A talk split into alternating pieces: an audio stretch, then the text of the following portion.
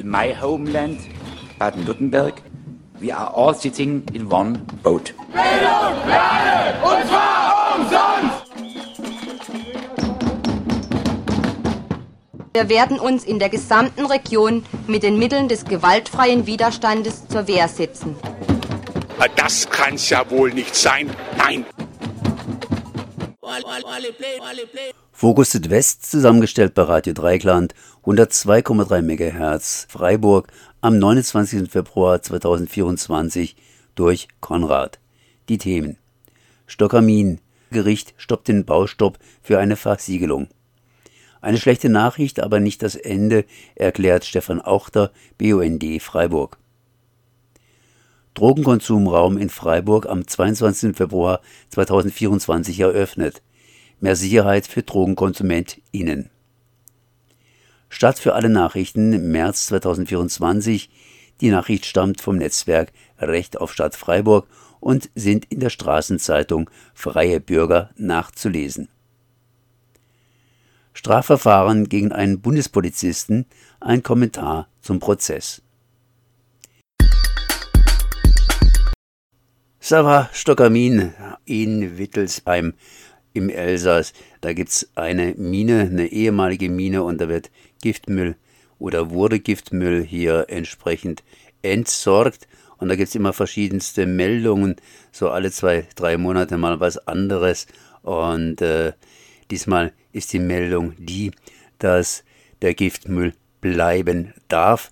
Und ich bin jetzt hier verbunden mit Stefan Auchter vom BUND Freiburg. Hallo Stefan. Hallo Konrad, hallo Radio Dreigland. Ja, das heißt, äh, das Ganze ist in Wittelsheim, sprich im Elsass. Und äh, natürlich ein Problem, ganz klar. Aber was geht uns so ein Problem in Wittelsheim einfach an? Wir sind ja hier im Badischen und das ist jenseits der Rheingrenze. Ja, es ist nicht so weit jenseits der Rheingrenze. Es ist gut zehn Kilometer entfernt von der Grenze. Ähm, Wittelsheim liegt etwas westlich von Mülhus, also im Prinzip äh, in direkter Nachbarschaft gelegen. Ähm, in Wittelsheim war eine ehemalige Kali-Mine. Dort unten in 500 Meter Tiefe wurde dann, als die Mine unrentabel wurde, wurde beschlossen, dort Giftmüll einzulagern. Vom, von der Genehmigung her war ganz klar spezifiziert, welcher Giftmüll eingelagert werden darf, also zum Beispiel keine flüssigen Stoffe, nur feste Stoffe. Man dachte da an sowas wie Asbestabfälle zum Beispiel, die sich auch nicht mit Wasser lösen. Und die Einlagerung begann schon 1999, also vor 25 Jahren etwa. Der BUND und die Umweltverbände haben schon damals gesagt, dass es sehr riskant ist und das hat sich dann auch bewahrheitet. Die Eingangskontrollen haben nicht richtig funktioniert, beziehungsweise, wie wir vielleicht nachher auch noch darauf zu sprechen kommen, die ähm, Chefetage hat die Kontrolleure ähm, unter Druck gesetzt, sodass auch Giftstoffe eingelagert werden konnten, die nicht den Maßgaben entsprachen. Und daraufhin hat dieser Müll von alleine angefangen zu brennen. Also eine, eine ähm, Voraussetzung für die Einlagerung war auch, dass es nicht brennbarer Müll ist. Dann überrascht es natürlich schon, wenn er sich sogar von selber entzündet. Von daher ist klar, es ist nicht das unten, was in den Listen steht, was in den Dokumenten steht. Und seitdem, seit dem Brand in 2002, also seit über 20 Jahren, gehen Untersuchungen und Verfahren, Gerichtsverfahren hin und her. Der Staat, dem die Mine inzwischen gehört, weil der Betreiber pleite gemacht hat, versucht mit allen Mitteln den Giftmüll dort unten einschließen zu lassen mit Beton. Die Umweltverbände, allen voraus eine Organisation, die dort selber ansässig ist, Destokamin heißen die, und Alsace Natur, unsere Schwesterorganisation im Elsass, und der BUND natürlich auch probieren, auf verschiedensten Wegen diesen Einschluss zu verhindern und wollen, dass der Giftmüll dort rausgeholt wird und fachgerecht entsorgt wird. Also so entsorgt wird, wie es seinem, seiner Zusammensetzung entspricht. Ja, das ist sozusagen äh, ganz kurz erklärt die Geschichte von Stockamin, das heißt dieser Giftmülldeponie bei Wittelsheim. Ähm, aber was, was, was betrifft uns das jetzt hier in Freiburg ganz persönlich? In mein Fessenheim, in Fessenheim, wie hat man schon immer so schön gesagt, in die Luft geht, dann äh, wird es bei uns strahlend werden. Aber Stockamin? Stockamin liegt unter einem Grundwasserspeicher. Das ist einer der größten Grundwasserspeicher oder Grundwasserflüsse, muss man eher sagen, in Europa. Der zieht sich durch das ganze Rheintal, kommt von Basel und geht bis mindestens Frankfurt oder Mainz. Und Frankfurt und Mainz sind keine französischen Städte, wie man wohl weiß. Das heißt, der Grundwasserstrom geht durchaus auch unter dem Rhein durch. Der Rhein ist ja nur ein paar Meter tief. Der Grundwasserstrom ist deutlich tiefer. Das heißt, es könnte auch uns irgendwann betreffen, wenn diese Giftstoffe, also die, die Befürchtung ist ganz konkret, dass die, ähm, dass die Mine vollläuft mit Wasser. Das bestreitet keiner der Experten, dass die volllaufen wird mit Wasser und dass dann durch normale Gebirgsbewegungen, dadurch, dass sich die Höhlen, in denen der, die Gifte lagern, langsam schließen. Da wird ja ein gewaltiger Druck aufgebaut, der das Wasser dann mit den Giften zusammen nach oben pressen wird. Und oben heißt eben ins Grundwasser, in den Grundwasserstrom. Und deswegen besteht die Befürchtung ganz konkret, dass Gifte in den Grundwasserleiter gelangen und dann eben auch unterm Rhein durch auf deutsche Seite. Okay, aber diese Giftmülldeponie, die hat ja ein besonderes Level auch gekriegt, nicht nur sicher zu sein, sondern auch reversibel. Das heißt, äh, kann man praktisch alles wieder rausholen. Sprich, äh, da ist gleich alles drauf angelegt, dass leicht dieser Giftmüll entsprechend hochgeholt werden kann, wenn er denn mal voll Wasser laufen soll. Nee, dann eben nicht mehr. Also ähm, die Vorgabe bei der Genehmigung war in der Tat, dass der Giftmüll wieder rausholbar sein muss. Allerdings nach diesem Brand wurde das Deckgebirge so instabil, dass es jetzt ähm, nur mit großen Schwierigkeiten wieder rausholbar ist.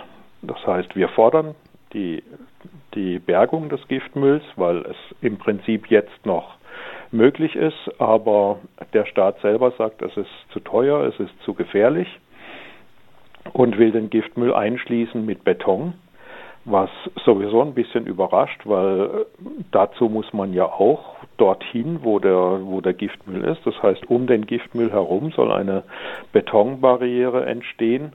Dazu muss man mit schweren Baumaschinen und mit viel Beton, äh, wir sprechen von ein, ein paar tausend Kubikmetern, ähm, muss man dort unten arbeiten und da stellt sich für uns als Umweltverbände natürlich die Frage, warum man dann nicht gleich den Giftmüll rausholen kann, wenn man mit schweren Maschinen da unten arbeiten kann. Und außerdem ist man heutzutage einfach auch 25 Jahre weiter als um die Jahrtausendwende. Man hat inzwischen ähm, die Robotik weiterentwickelt und könnte auch ohne Gefahr für das Leben von Arbeitern an den Giftmüll wieder ran. Es ist halt teuer, das ist keine Frage, ne? aber äh, auf der anderen Seite ist es auch teuer, wenn, wenn die Gifte irgendwann mal ins Grundwasser kommen und da eben keiner weiß, was dort konkret unten lagert, kann auch keiner sagen, ja, es ist nur ganz wenig, das ist harmlos.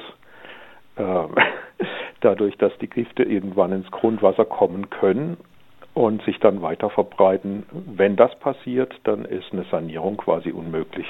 Das ist gerade eben gesagt, wir sind 25 Jahre weiter. Was wäre denn, wenn man hingeht und einfach das entsprechend einschließt und sagen dann, in 50 Jahren, jetzt sind wir 50 Jahre weiter und jetzt können die Roboter das Ganze einfach alleine erledigen? Das ist eine Hoffnung auf die Zukunft, auf die Technik der Zukunft. Mm, das Problem ist, wir hätten diese Technik ja heute schon. Das heißt, warum sollte man jetzt eine gigantische Betonbarriere aufbauen und dann in 50 Jahren etwas zu machen, was man auch heute schon ohne diese Betonbarriere machen könnte? Der Staat hat jetzt diese Mine übernommen. Das heißt, äh, das ist ja so ähnlich wie, wie die Befürchtungen bei, bei, bei anderen Endlagergeschichten, dass letztendlich das Ganze immer wieder am Staat hängen bleibt, beziehungsweise am Staatsbürger, sprich Steuerzahler, um es mal ganz profan zu sagen, abgesehen davon, äh, dass es sowieso an denen hängen bleibt, die dann später mal Kaffee trinken wollen und entsprechend äh, vorher gefiltertes Wasser kaufen müssen. Äh, was für ein Beispiel ist Stockamin? Also in St Stockamin besteht ganz ganz stark der Verdacht, dass der Staat sehr viel tiefer seine Finger mit drin hat, als man so gemeinhin vermutet.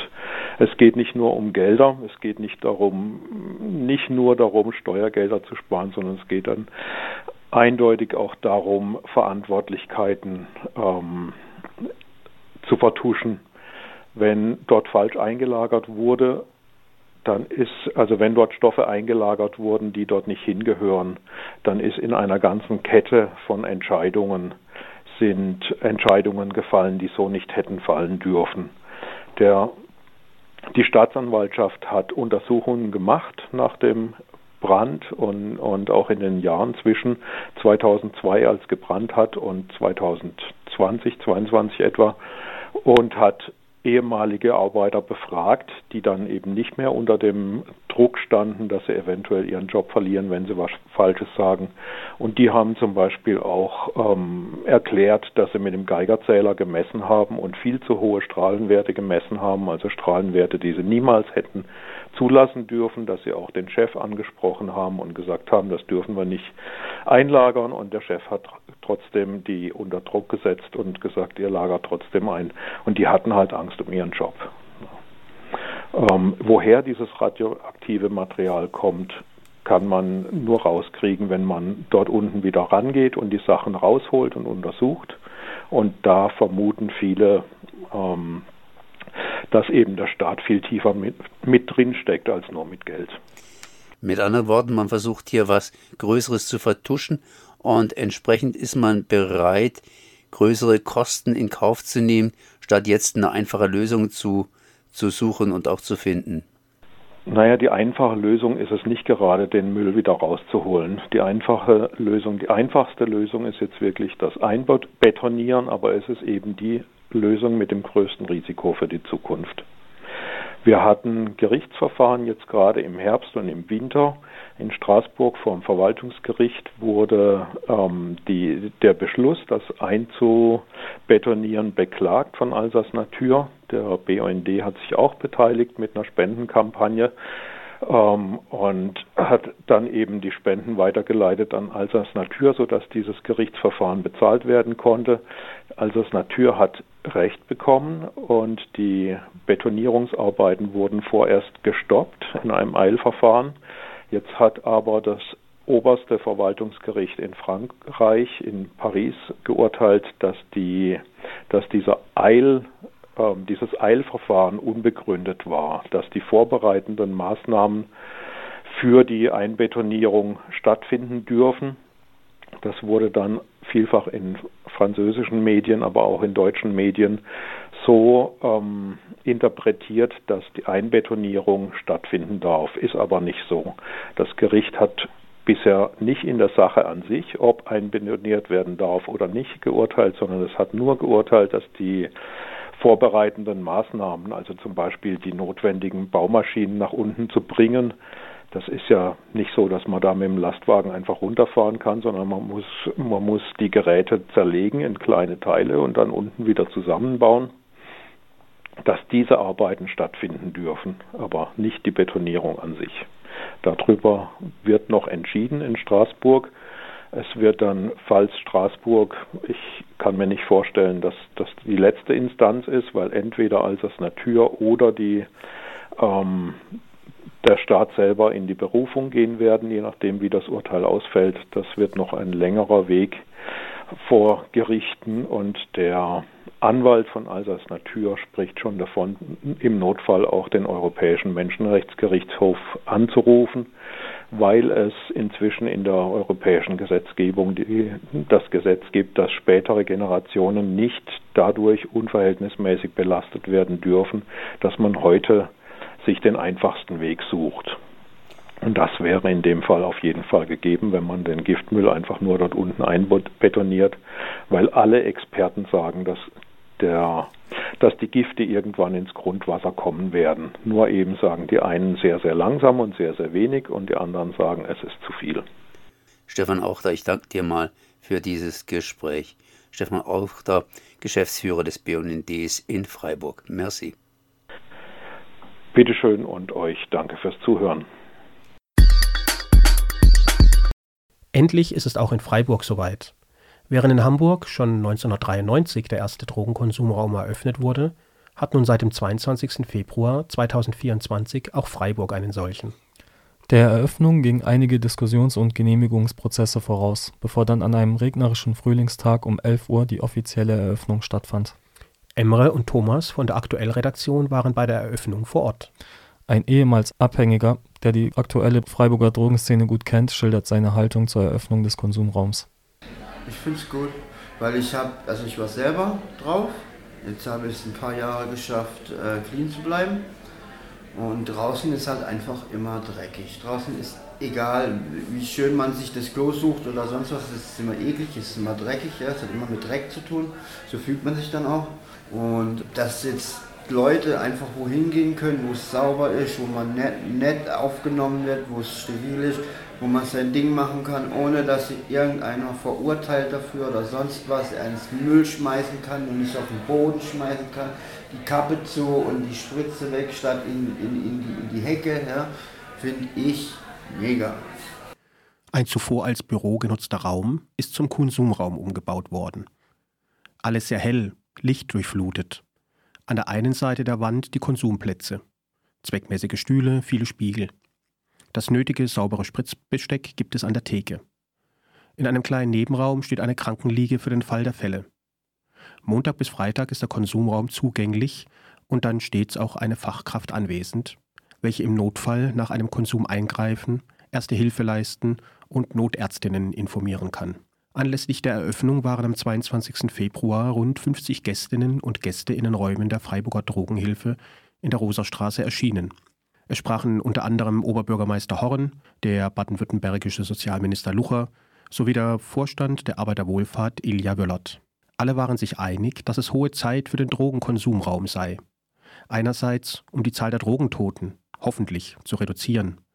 Von den rund 1500 Drogentoten, die bundesweit jedes Jahr zu beklagen sind, sterben alleine in Freiburg jedes Jahr um die 10. Aber die Redner betonten zugleich, dass es ebenso um die Entlastung des öffentlichen Raumes ginge, dass zum Beispiel künftig weniger Spritzen in den Hecken landen sollen.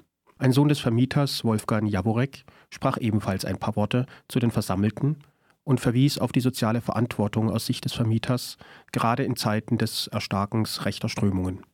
Im Übrigen, so der Sohn des Vermieters, bestehe eine langjährige und vertrauensvolle Zusammenarbeit mit der Drogenhilfe. Radio Dreieckland fragte Selina Trinkner von der Freiburger Drogenhilfe, was aus deren Sicht die Eröffnung des Konsumraumes bedeutet. Ich denke, das ist heute ein Meilenstein, die Eröffnung des Drogenkonsumraums, einfach weil es ein zusätzliches Angebot im Hilfesystem ist. Ein Angebot für drogenkonsumierende Menschen, die abhängigkeitserkrankt sind und hier in einem geschützten Rahmen konsumieren können. Das Ziel ist Überlebenshilfe und Schadensminimierung. Und wenn jemand aussteigen möchte, gibt es natürlich auch Beratung für Ausstiegsmöglichkeiten. Auch erzählte Selina Trinkner, was im Falle einer Überdosierung für Maßnahmen getroffen werden können. Also im Falle einer Überdosierung können wir direkt eingreifen, wenn beispielsweise Opioide konsumiert werden oder wurden, dann gibt es ein Notfallmedikament, das wir direkt verabreichen können, um Erste-Hilfe-Maßnahmen eben damit einzuleiten. Wir rufen natürlich auch einen Notarzt und können damit ähm, eine Überdosierung, die potenziell zum Tod führt, eben ähm, vermindern und dadurch das Leben. Welche Substanzen dürfen dort konsumiert werden? Darauf Ihr Kollege Benedikt Vogt, ebenfalls Drogenhilfe Freiburg. Nein, wir haben leider keinen Rauchraum. Ähm, letzten Endes ausgeschlossen per Gesetz sind Cannabis, Alkohol und Nikotin. Aber ansonsten wird alles konsumiert werden dürfen.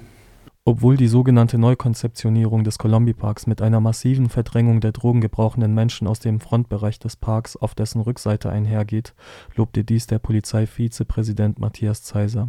Dazu meinte Hannes Wagner, Stadtrat für die Grünen hier in Freiburg. Also von mancher Seite aus ist es vielleicht das Ziel von unserer Seite als Grüne auf jeden Fall nicht. Also unser Ziel ist es, dass wir, und ich glaube, das ist mit diesem Drogenkonsum die beste Lösung für beide Seiten finden. Und ich glaube, das ist es genau, weil wir drängen die hier ja nicht in die, Unsicht, also in die Unsichtbarkeit rein, weil das unser Ziel ist, sondern im Sinne der, der Abhängigen, weil das ja auch für sie, sage ich mal, durch diesen geschützten Konsum, durch einen medizinisch saubereren Konsum, sage ich mal, in ihrem Sinne ist. Aus betroffenen Sicht wäre sehr zu wünschen, dass in dem Konsumraum illegalisierte Substanzen auch geraucht werden dürfen, insbesondere Crack. Dieses ist aufgrund des fehlenden Rauchabzugs nicht möglich. Dazu ein Betroffener, den wir schon zu Anfang gehört haben. Das finde ich ein bisschen schade. Bezüglich des fehlenden Rauchabzugs sagt der Betroffene. Beim Crack-Rauchen an sich ja, entsteht nicht viel Qualm. Da entsteht mehr Qualm, wenn ich kurz ein Feuerzeug anmache. Über seine Begegnungen mit einer Anwohnerin erzählte uns Florian. Ich sage jetzt mal, das ist unsere Omi, ja, die, die, die mag uns und die, die kam anfangs mal und hat hier mal was gebracht und da mal was gebracht. Und jetzt kommt die jeden Tag und, und hockt mit uns und fühlt sich zu, zugehörig und hat jemand und, und, geht dann erst ganz spät nach Hause, so wenn wir alle weg sind, ja, ähm, dass sie nicht noch alleine daheim rumhockt und so. Und bringt halt auch mal was zu essen mit oder kocht was, bringt was mit, hier für dich und so, und Tabak und so.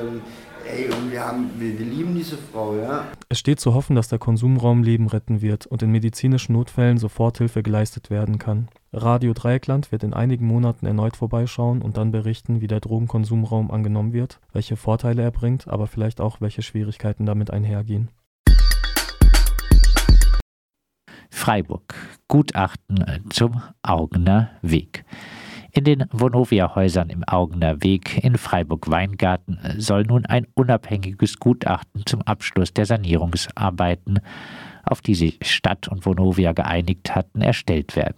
Eine Bewohnerin-Befragung des Mietenbündnisses kam zum Ergebnis, dass etwa 40 Prozent der Wohnungen unter Schädlingsbefall leiden.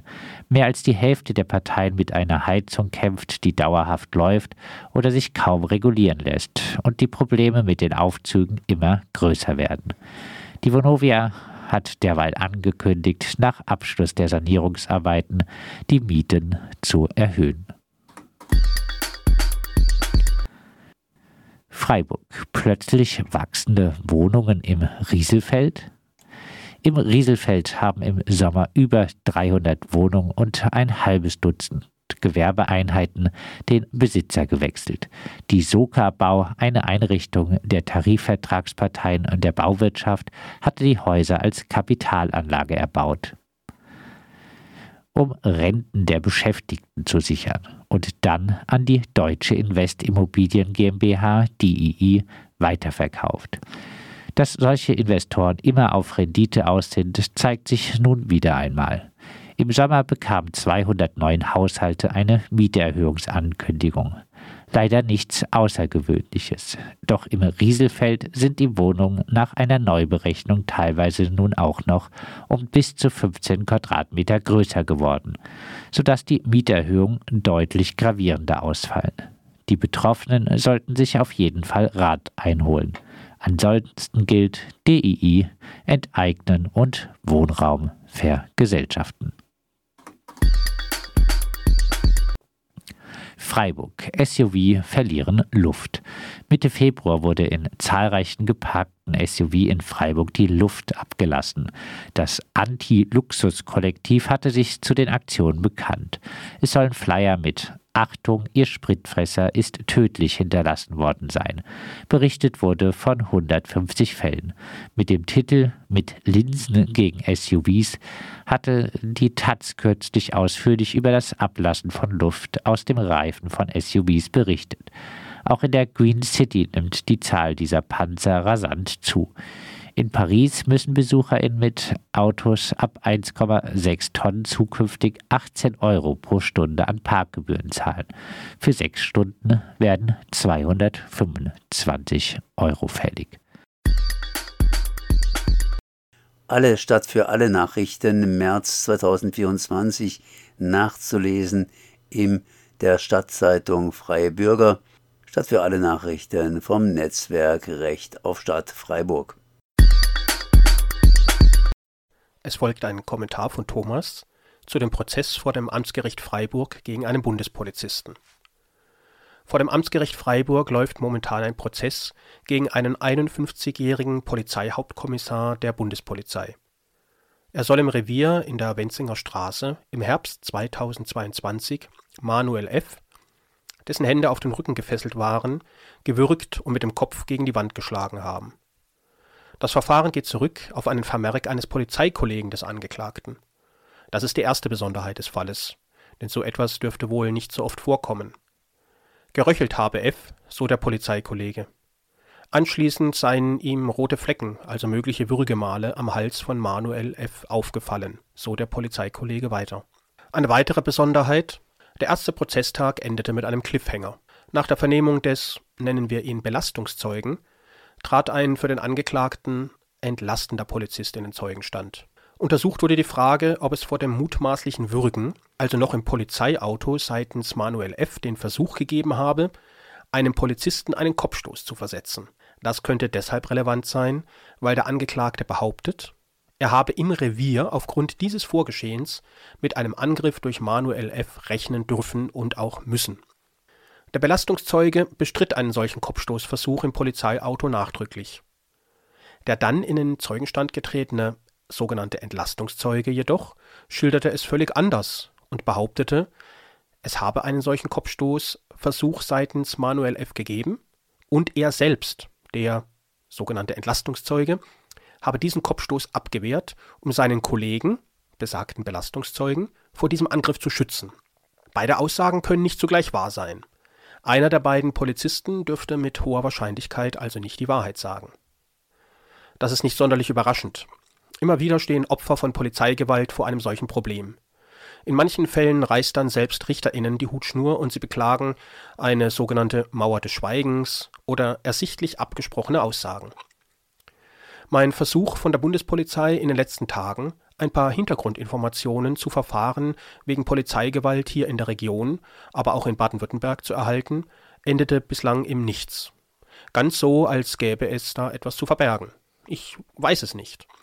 Weder die zuständige Inspektion der Bundespolizei in Weil noch die Direktion in Stuttgart wollen sich entsprechend äußern.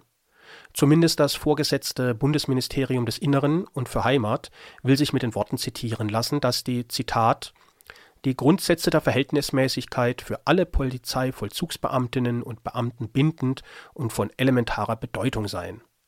Auf meine schriftlich gestellte Frage, ob man seitens des Ministeriums Gewalt verurteile, Schließlich sei gerade die Ministerin Faeser recht forsch im Auftreten, was angeblich gegen Polizistinnen ausgeübte Gewalt anbetreffe, rang sich ein Pressesprecher des Bundesministeriums zumindest zu der Aussage durch, dass, Zitat, jede nicht rechtmäßige Ausübung unmittelbaren Zwangs durch Vollzugsbeamtinnen und Beamte der Bundespolizei zu verurteilen sei. Polizeigewalt bis hin zu ihren tödlichsten Formen trifft vor allem und zuvörderst Menschen in prekären Lebenssituationen einschließlich Menschen mit angenommenem oder tatsächlichem Migrationshintergrund. In dem hier beim Amtsgericht Freiburg anhängigen Fall ist es zwar der weiße deutsche Manuel F., aber er befand sich in einer besonders verletzlichen Situation. Nicht nur, weil er gefesselt war, sondern von Beginn an darauf hinweisend, er sei auf dem Weg zum Arzt, da er sein Insulin brauche.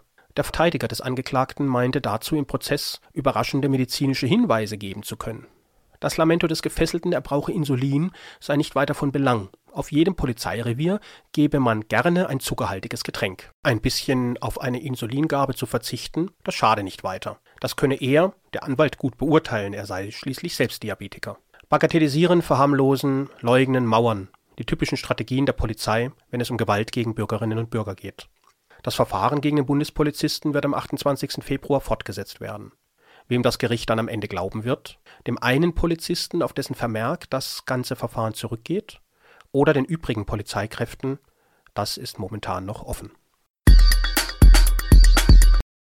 Das war Fokus Südwest zusammengestellt bei Radio Dreigland 102,3 MHz Freiburg am 29. Februar 2024 durch Konrad. My homeland, Baden-Württemberg. We are all sitting in one boat. Bildung alle, und zwar umsonst!